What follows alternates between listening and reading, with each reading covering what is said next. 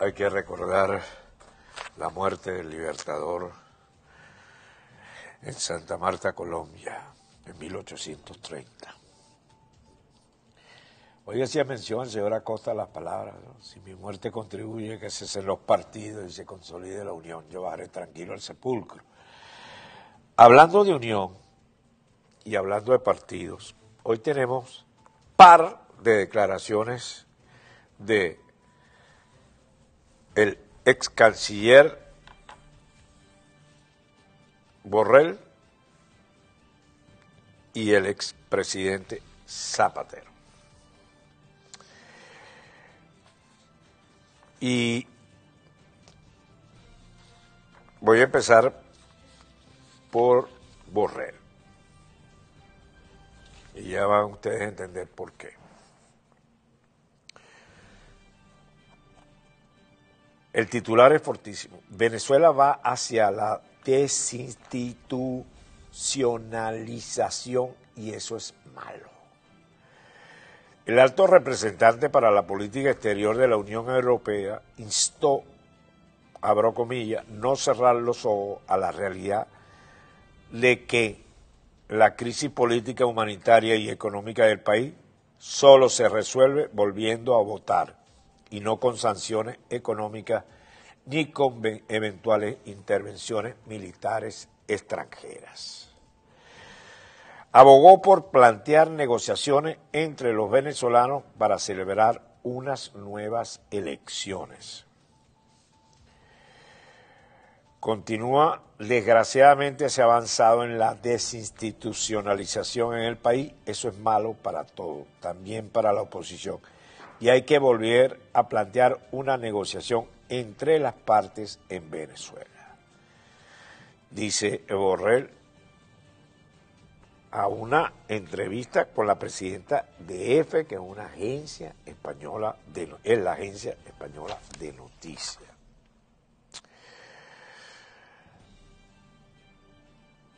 Y dentro de ese orden de ideas, señor, señala que hizo muchos esfuerzos para intentar conseguir la participación de todas las fuerzas políticas en las pasadas elecciones aunque no fueran perfectas, pero la mayor parte de la oposición no quiso presentarse. No fue posible y ahora estamos con una asamblea presidida por el líder opositor Juan Guaidó, que ha llegado al final de su mandato. Primer punto. Es decir, que lo que aparentemente se está planteando en la oposición y en dentro de los cuatro partidos de continuar, o dentro de los tres partidos, o de, mejor, dentro de los tres y medio partidos, porque hay un partido que tiene dos posiciones en este momento. Y otra que ha sido mal elegida desde nuestro punto de vista y que toma el testigo el 5 de enero, constata, o sea, y otra que ha sido mal elegida. Insiste en desconocer la asamblea propuesta por Maduro. Hasta que llegue la fecha, el, objetivo del alto representante es lograr el máximo consenso posible con la oposición y los países de la región sobre cómo afrontar la nueva situación política que se abre tras los comicios electorales. Continúa Rodríguez Zapatero. Rodríguez, perdón, este es Borrell que deja esto en estas condiciones. Pero da la casualidad que antes Rodríguez Zapatero, también español, declara, primero, la oposición necesita reforzar su unidad de acción.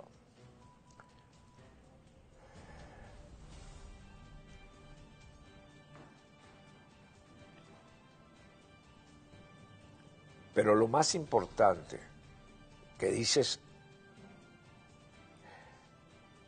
que dice Borrell sobre Rodríguez Zapatero es que desconoce lo que diga Zapatero. y dice, no es relevante para él. Para mí, dice Borrell, lo que es relevante es lo que han dicho los 27 estados de la Unión Europea, que han dicho que estas elecciones no se pueden reconocer porque no han cumplido con los mínimos estándares democráticos. El presidente Zapatero tiene otra opinión, él sabrá por qué. En otras palabras, la elección de Maduro es desconocida. Donde participó Maduro es desconocida. Ahora, y la segunda no es suficiente para continuar en Venezuela. Y ahí es donde viene una posición. Ahora, ¿qué ocurre? Zapatero aboga por un diálogo directo. Borrell es mucho más elaborado. Borrell dice, así no vamos a llegar a ningún lado. Tiene que haber una elección que envuelve, envuelva a todo, presidente, asamblea, etcétera, etcétera. Ahora bien, ¿dónde está la diferencia? ¿Dónde está el detalle que es importante resaltar hoy?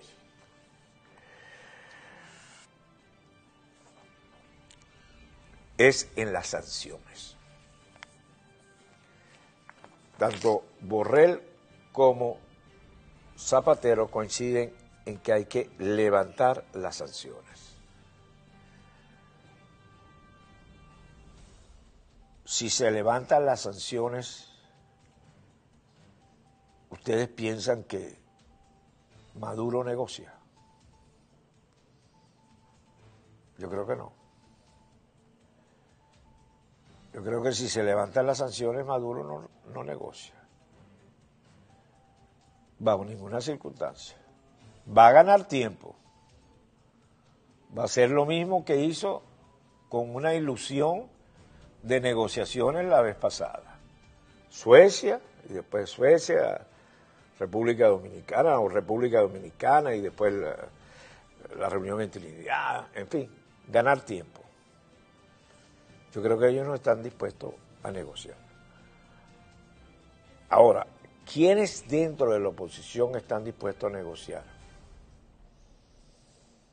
¿Quiénes en verdad, y, por eso es muy importante la rueda de prensa que estaba dando Guaidó anteriormente que comenzar este programa y que, se va a repetir y que vale la pena que usted vea. Porque Guaidó, por supuesto, defiende la unidad, pero la información que nosotros tenemos es que no hay esa unidad. Y que inclusive hay gente que está jugando a su propio interés. Donde sí parece existir un eje es entre acción democrática nuevo tiempo y una parte de voluntad popular. Y PJ parece que tiene dos posiciones. Entonces, ¿cuánto es el margen de fortaleza de la unidad? Por una parte. Pero por otra parte, yo quiero que sepan lo siguiente, que desde el punto de vista del gobierno, la unidad no existe. Fíjense nomás quienes aspiran a la presidencia de la Asamblea de Maduro. Siria Flores. Diosdado Cabello. Que ya comprendió que no tiene la posibilidad de ganar y entonces se va a refugiar en una especie de extra vida de la Asamblea Nacional Constituyente.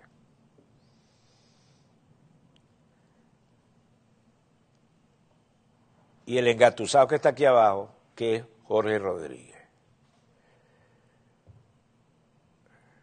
Por otro lado, al hablar de una macroelección surgen las aspiraciones para gobernadores, alcaldes y para ustedes contar.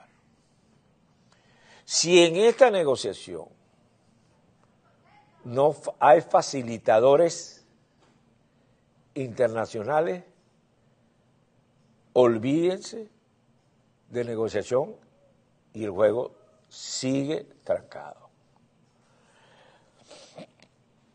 La experiencia en América Latina es que los facilitadores internacionales han ayudado. Y no se puede poner única y exclusivamente como la última negociación de América Latina, la colombiana, con el tema de la guerrilla. Es un, problema interno entre una fuerza insurreccional. Este es algo completamente diferente.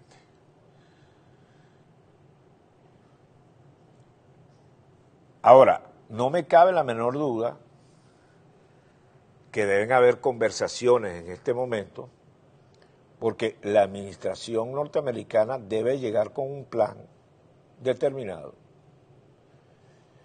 Y el hombre clave es el actual embajador, porque el actual embajador va a continuar.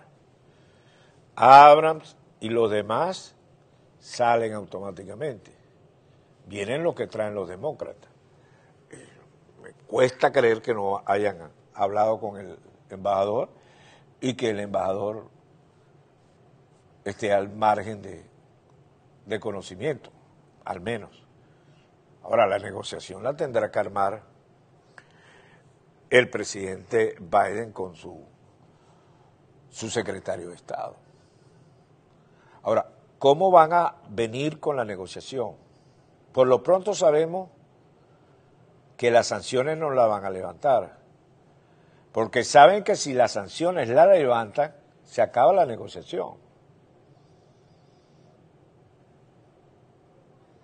La experiencia indica, tú quitas las sanciones y ahí vienen calendas griegas. Dura per secula seculorum la conversación. ¿Cómo manejas estos dos elementos? Yo creo que también aquí viene un plano de realismo político por parte de las cartas que hay que negociar. Ahora, lamentablemente, y aquí me voy al, al día de hoy, la muerte del libertador, las aspiraciones individuales son muy grandes. En el sector de la oposición es muy grande. Se están pisando los callos continuamente.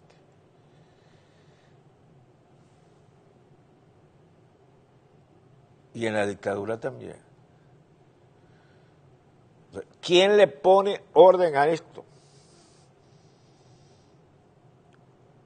Hay muchas metodologías internacionales para jerarquizar los puntos de negociación. Yo aspiro y espero que eso se consiga. Si no, la crisis continúa. La situación económica va de mal en peor. Y desgracias como la de Trinidad van a seguir ocurriendo. Si llegamos a fin de año con una situación sumamente complicada.